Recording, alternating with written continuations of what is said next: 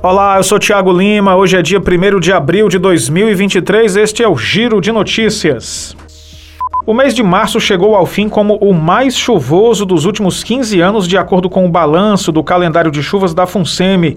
As intensas precipitações provocaram diversos transtornos na infraestrutura de pequenas cidades e até mortes. A média histórica para o mês é de 203 milímetros, mas neste março de 2023 choveu 289 milímetros, um desvio positivo de 42%. O período só fica atrás de março de 2008, quando os 332 milímetros de água representaram um volume quase 64% superior ao normal. Os dados foram coletados na tarde do dia 30 de março e podem mudar conforme a próxima atualização do sistema da FUNSEMI, que recebe informações dos municípios.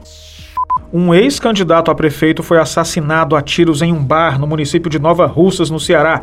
O homem de 53 anos, conhecido como Chiquinho do Edgar, concorreu ao cargo de prefeito nas eleições municipais de 2012. Imagens de câmera de segurança do estabelecimento mostram o ex-candidato em pé no balcão do estabelecimento quando um homem se aproxima e atira várias vezes contra ele e em seguida deixa o local rapidamente. A polícia iniciou as investigações para identificar e capturar o suspeito e entender a motivação do crime. O Giro de Notícias tem produção, edição